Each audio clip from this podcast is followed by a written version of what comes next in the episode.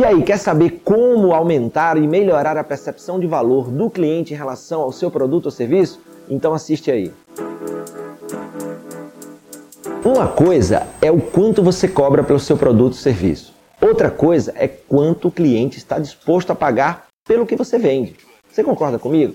Então, como você pode melhorar a percepção de valor do seu produto em relação ao cliente? Eu tenho um exemplo muito bacana que é na doceria Very Sugar, uma doceria muito legal que tem em Natal, a cidade que eu moro. A Very Sugar tem uma coxinha. Quando você pensa em coxinha, imagina aí. Imaginou? Agora, como melhorar a percepção de valor? Como, por exemplo, cobrar mais uma coxinha?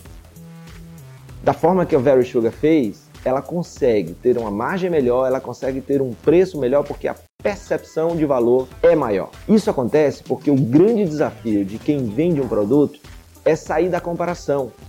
E existem várias formas de você tornar o seu produto incomparável. Uma delas você pode ver no exemplo da Very Sugar. Ela desenvolveu um novo formato de servir a sua coxinha. Ela não vem no prato com aquele papel que seca, aquele óleo que muitas vezes cai na coxinha.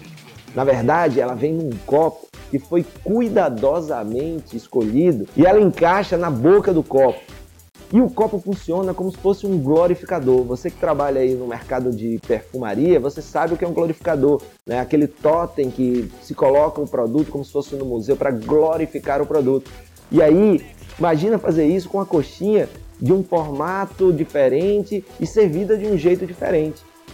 Pode ver aí o exemplo da, da Sugar. Além disso, você muda a forma não só de servir, como também de comer a coxinha. Ela vem com catupiry no fundo do copo, que você passa na coxinha com a espátula que também vem junto do kit que é servido. Dessa forma, você cria um produto único, logo incomparável. E aí, como é que você pode fazer com que seus produtos sejam comparáveis? Mudando a forma de servir, melhorando a comunicação com fotos melhores, com fotos que demonstrem a qualidade do produto, sem falar, é claro, do básico, qualidade da matéria-prima que você usa. E aí, que tal começar? Se você gostou desse vídeo, não esquece aí de fazer seus comentários, dizendo o que, é que você gostou e, claro, também sugerindo temas para falar aqui no IGTV. Forte abraço e até a próxima.